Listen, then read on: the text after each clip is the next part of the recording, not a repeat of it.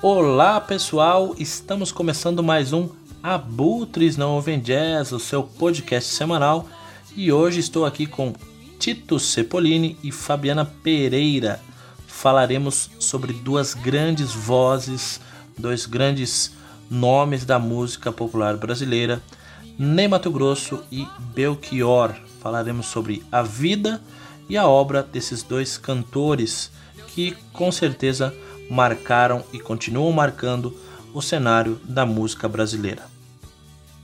E antes de abrir o papo aqui com o Tito e com a Fabiana, gostaria de lembrar vocês que no Duofox nós temos muito conteúdo legal sobre literatura, cinema, música, sobre jazz e toda semana tem conteúdo novo. Então, se você gosta de estar sempre bem informado sobre tudo que acontece não só na região Bragantina, mas no mundo afora aí, dentro das artes, você precisa acompanhar o Duofox, beleza?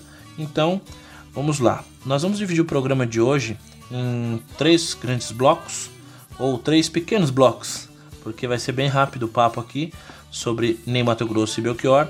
Eu vou falar um pouquinho sobre a vida de cada um deles e na sequência o Tito vai falar sobre o Belchior, o grande mestre Belchior, e Fabiana vai encerrar falando sobre Nem Mato Grosso e, né, pincelando também um pouco sobre secos e molhados. Beleza? Então, bora pro papo. Então vamos lá, gente. O Antônio Carlos Gomes Belchior, esse nome gigantesco, mas ele ficou conhecido somente como Belchior. Ele nasceu em Sobral, no Ceará, em 1946 e faleceu não faz muito tempo no Rio Grande do Sul, em 2017.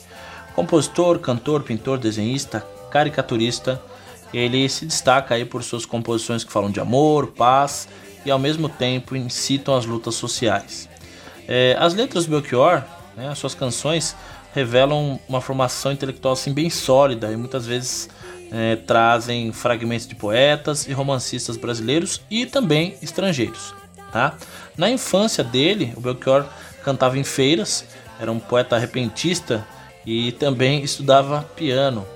No Colégio Sobralense ele aprendeu música, línguas, canto gregoriano. E em 1962, por volta desse, desse ano, ele se mudou para Fortaleza. De 65 a 70, ele começou a se apresentar em pequenos festivais é, de música do Nordeste. Acabou ingressando em 68 na Faculdade Federal do Ceará para estudar medicina. Isso mesmo, Belchior é, fez até o quarto ano, mais ou menos, de medicina, até decidir que não queria mais saber da carreira e falou: Não, agora eu vou me dedicar à música. Né? Começou a tocar em shows amadores com mais, mais frequência e em programas de rádio e televisão, ao lado de cantores como Raimundo Fagner, Ednardo e por aí vai. É, em 1971, ele vai para o Rio de Janeiro onde ele conquista o primeiro lugar no quarto Festival Universitário de Música Popular Brasileira, com uma canção intitulada Na Hora do Almoço, uma canção formidável, e lança o primeiro disco. Em 72, Mucuripe, né, parceria aí com o Belchior, ou melhor, parceria de Belchior com Fagner, é, acabou se tornando muito conhecida nacionalmente, não só na voz dos dois, mas principalmente na voz da grande Elis Regina. Ainda em 1970, é, o Belchior vai para São Paulo, fica entre Rio, São Paulo e realiza trabalhos é, solo, né? E com outros artistas cearenses. É, grava trilhas sonoras para curtas metragens, faz shows em praças públicas e até algumas apresentações na televisão. É importante notar que as influências né, e a grande variedade de referências no processo de criação do Belchior é uma coisa que poucos é, artistas é, têm. Né? Lógico, a gente encontra referências né, na obra de Chico Buarque, Caetano e muitos outros, mas o, o que o Belchior traz para a gente, né, essa quantidade de, de canções que ele compôs, é, falando sobre temas brasileiros, é, estrangeiros, falando sobre o nordestino, sobre o Nordeste em si, falando sobre vários, vários tipos de culturas. É, isso é muito, mas muito forte. Né? É muito importante a gente salientar isso. Então o Belchior ele acabou aí é, sendo um compositor de grande destaque, muito criticado pelo seu estilo de vida às vezes e por conta da sua voz, do seu vocal, que muitos consideram um vocal não muito bacana, mas as letras que ele deixou, é, sem dúvida, merecem lugar né, na, nossa, na nossa vida, certo? E Belchior é isso. A gente, o Tito vai explorar depois um pouquinho mais a respeito dos discos, né, das canções principais desse grande músico brasileiro que é o Belchior.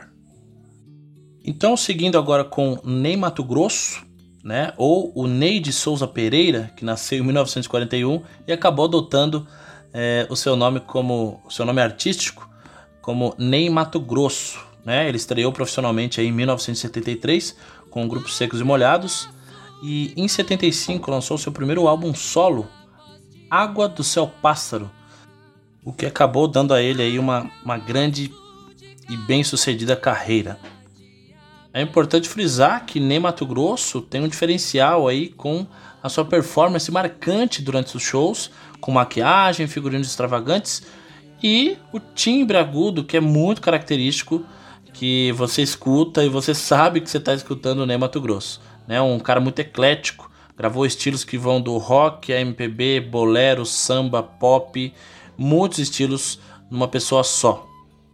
O que é legal a gente notar também e salientar é que mais ou menos em 1966 o, o Ney Mato Grosso era apenas um hippie, né, que andava pelas ruas cariocas vendendo artesanato em couro e às vezes mostrava um pouco da sua voz, né, se apresentando em alguns lugares. E foi numa dessas apresentações que ele conheceu o produtor musical, o João Ricardo, que estava montando na época um grupo denominado Secos e Molhados. E ele precisava, né, o João Ricardo precisava de uma voz aguda e diferenciada para o grupo, que também era um grupo diferenciado. Então, foi o casamento perfeito para o Ney Mato Grosso ingressar em Secos e Molhados. E a partir daí a carreira dele deslanchou, né, foi passando de década em década, lançando músicas, é, regravando sucesso de outros autores, de outros músicos também, é, ganhou prêmios, é, foi um cara muito engajado em, em, projetos sociais e em 2013 o Ney Mato Grosso lançou um álbum contendo aí 14 composições inéditas dele e de parceiros. Em 2015 venceu o 26º Prêmio da Música Brasileira. Então, gente, estamos diante de dois caras, dois nomes gigantescos dentro da nossa música popular brasileira. Belchior e Ney Mato Grosso. Agora, seguindo para aprofundar com os discos do Belchior, o Tito vai seguir para apresentar para vocês o que esse cara tem de tão especial dentro da história da música popular brasileira. Boa terra, beleza?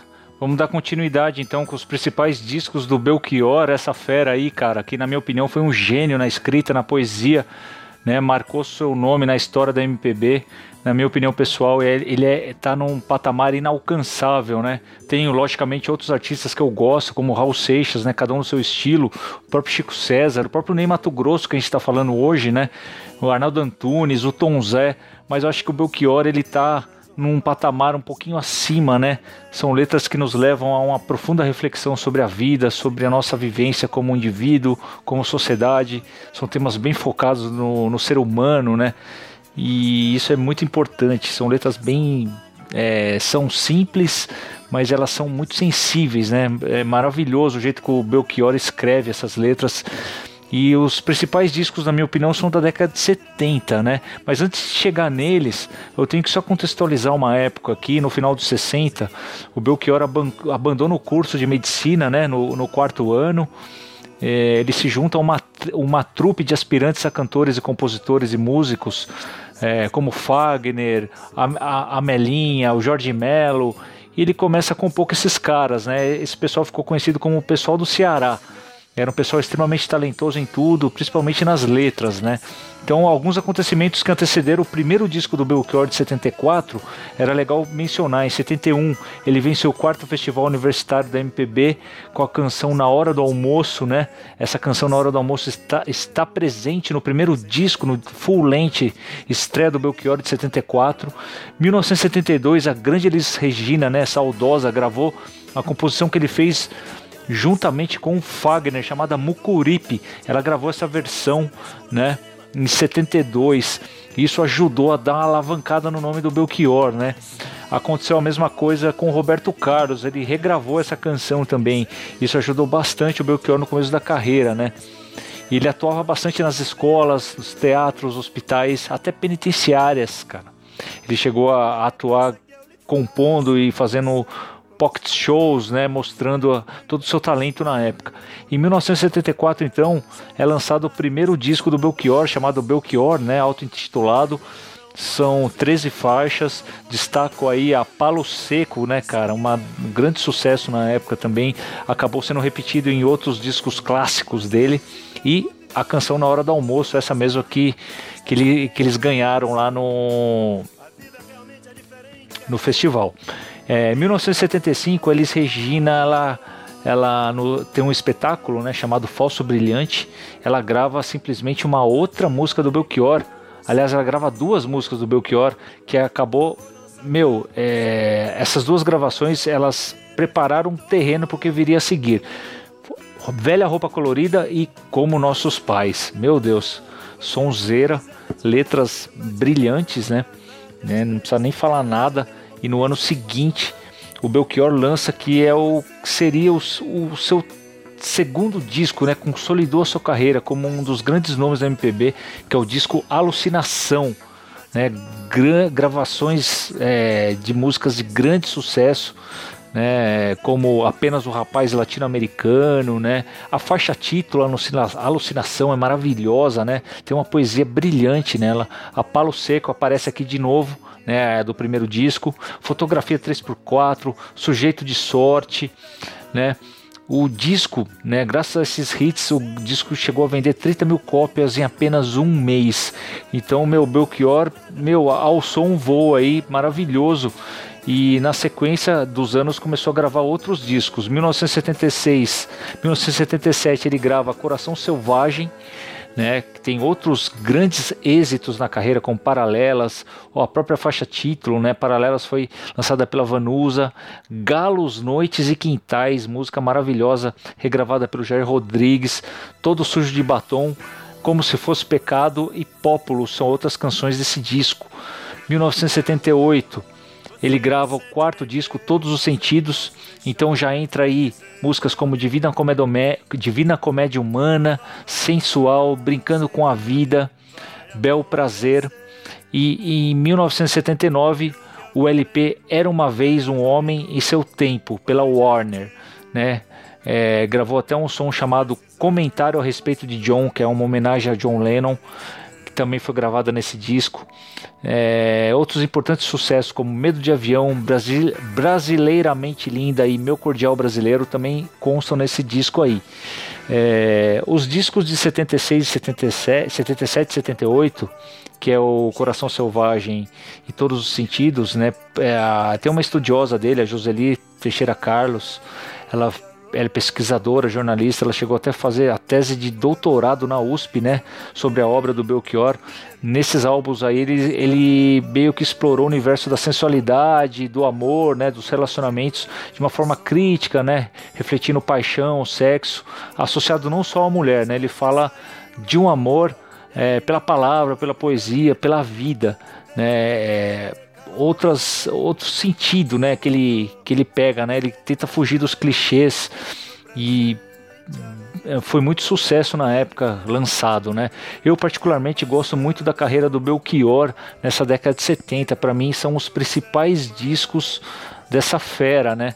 Que eu indicaria pra galera conhecer. Logicamente que década de 80 ele tem algumas gravações, né? Destaco aí Objeto Direto de 1980, ele abre a década nova com músicas é, em parceria com Fagner. Um outro disco dessa década, em 1984, cenas do próximo capítulo. Ele lança, ele é um disco que ele regrava, né? Músicas de Raul Seixas, né? Tem Ouro de Tolo e Luiz Gonzaga, Forró no Escuro. Então é um disco tributo a essas duas feras aí e que o Belchior lindamente gravou.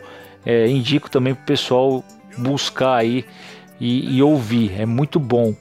Década de 90, né, é, segunda metade dos 80 teve alguns lançamentos, mas não tão legais. Década de 90, para quem não conhece a obra do, do Belchior, cara, e quer co começar por uma coletânea, por exemplo, é, eu indicaria 1991 Divina Comédia Humana, né, que faz um aparato geral de toda a carreira do Belchior, das suas principais músicas da década de 70. É um disco maravilhoso, né? E década de 90 também foi lançado discos ao vivo, é, discos acústico, né? E o último disco é, de estúdio, né, que o pessoal é, que pesquisa o Belchior conhece ele bem, é, foi lançado no ano de 1993, o disco Baiuno, né? É um disco bem interessante, assim, né? É, é, um sumário das ideias, né? Que, que, que apresentou, que o Belchior apresentou ao longo da carreira, né? Então tem letras e, de, e, músicas bem diferentes assim, né? Um ritmo mais baião, mais forró que você vai encontrar aqui. E eu destaco músicas como Baiuno, a faixa título, né? Num País Feliz, Senhora do Amazonas, é, Notícias da Terra Civilizada, 500 anos de que, essa letra é maravilhosa, né? Faz um reflexo aí do Brasil. Onde jaz meu coração, para mim é a melhor letra desse disco. Então procurem, é o último disco de estúdio do Belchior, da carreira dele, né? É um disco maravilhoso, bem interessante, bem diferente a sonoridade.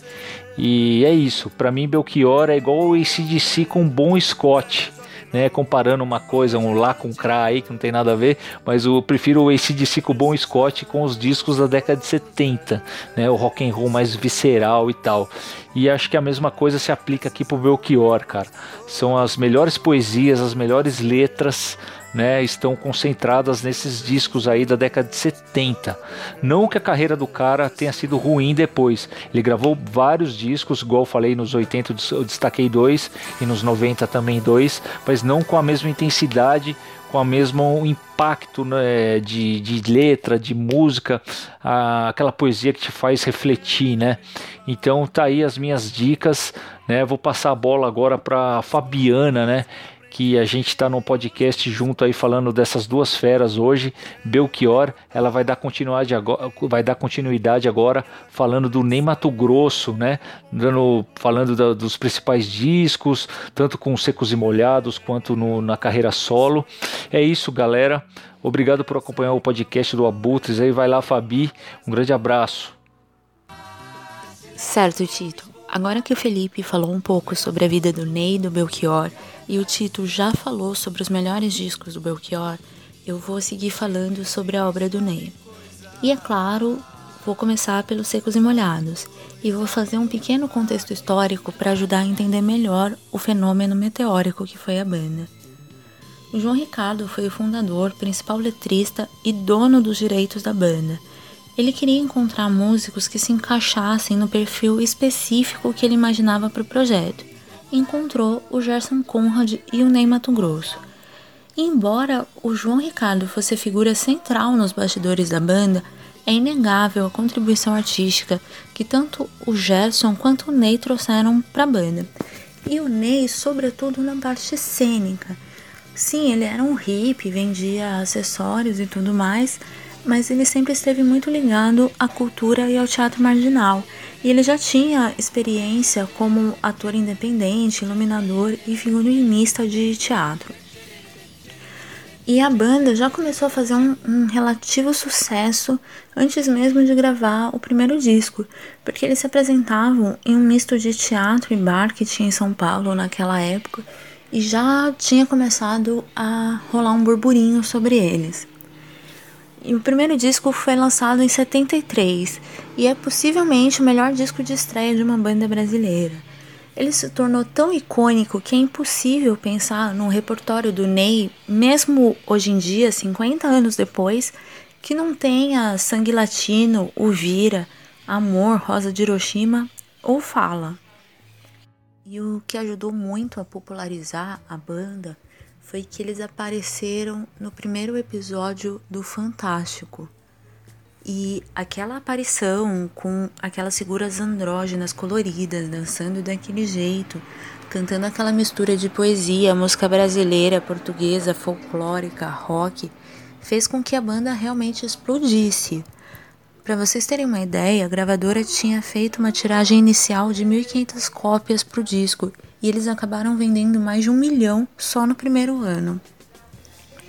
Além disso, foi um fenômeno absurdo nos rádios. Todas as músicas do disco foram hits e a maioria ao mesmo tempo. O frisson foi tão grande que as rádios faziam sessões para tocar o disco inteiro, uma música assim atrás da outra. Então vocês imaginam o quanto era guardado o segundo disco da banda. Mas no meio do caminho tinha dinheiro, e muito dinheiro. Nos anos 70, o mercado da música estava super aquecido e as pessoas realmente ficavam muito ricas com música. Só que quem ganhava dinheiro, em geral, era o dono da banda, né, empresário, e o compositor, que era quem tinha os direitos autorais das músicas que tocavam nos rádios. E aí a história tem duas versões diferentes. O Ney Mato Grosso e o Gerson Conrad acusam João Ricardo de tratá-los como simples funcionários e não como membros efetivos da banda. E eles diziam que o João sufocava qualquer ideia que eles trouxessem, não permitia que eles fizessem qualquer composição e além disso pagava muito pouco para eles, assim realmente como se fosse músicos de apoio e não estrelas da banda. E o João Ricardo acusava o Ney e o Gerson de só quererem ganhar dinheiro, em detrimento do projeto artístico que, óbvio, ele, como fundador, achava que deveria comandar. Aí eles fizeram ali uma tentativa de conciliação, um acordo para dividir as composições do segundo disco, mas o João não cumpriu. Ele escreveu praticamente todas as músicas do disco, só tem uma música que foi escrita pelo Gerson, isso porque a censura vetou a música do João e aí eles tiveram que colocar essa música de última hora. Então eles já gravaram o segundo disco em clima de guerra, eles mal conversavam, eles lançaram o segundo disco fizeram uma nova apresentação apoteótica no Fantástico de lançamento e uma semana depois fizeram uma coletiva de imprensa para anunciar que a banda tinha acabado. Então, 74, apesar de ser um disco muito bom, é, tem gente que chama esse disco de 74, tem gente que chama de Secos e Molhados 2. É, ele tem a mesma pegada do primeiro disco, mistura poesia, música folclórica, etc.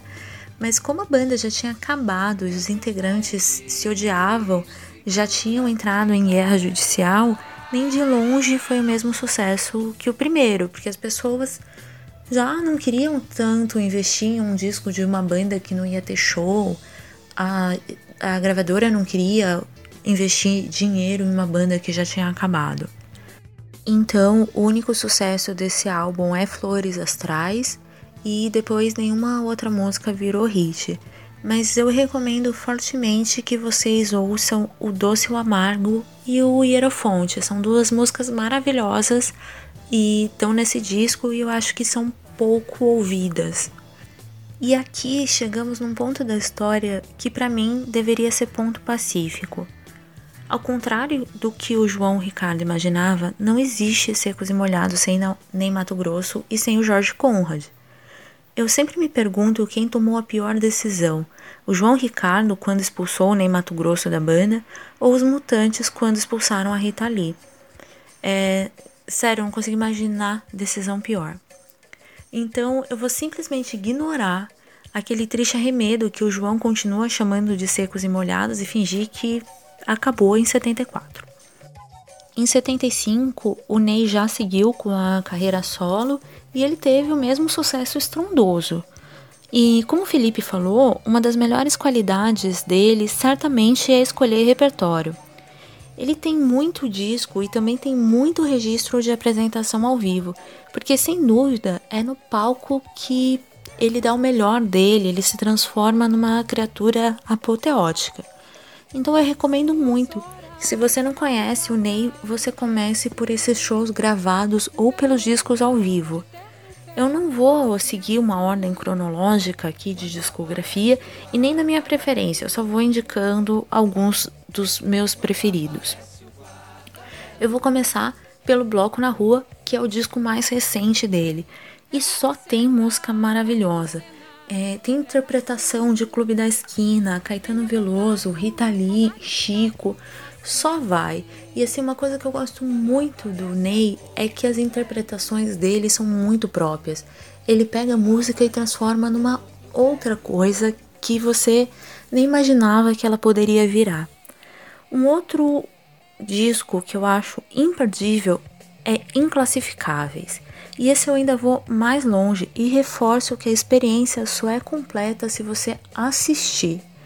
E esse show ele virou um DVD e um documentário no Canal Brasil. Então é bem fácil achar completinho no YouTube.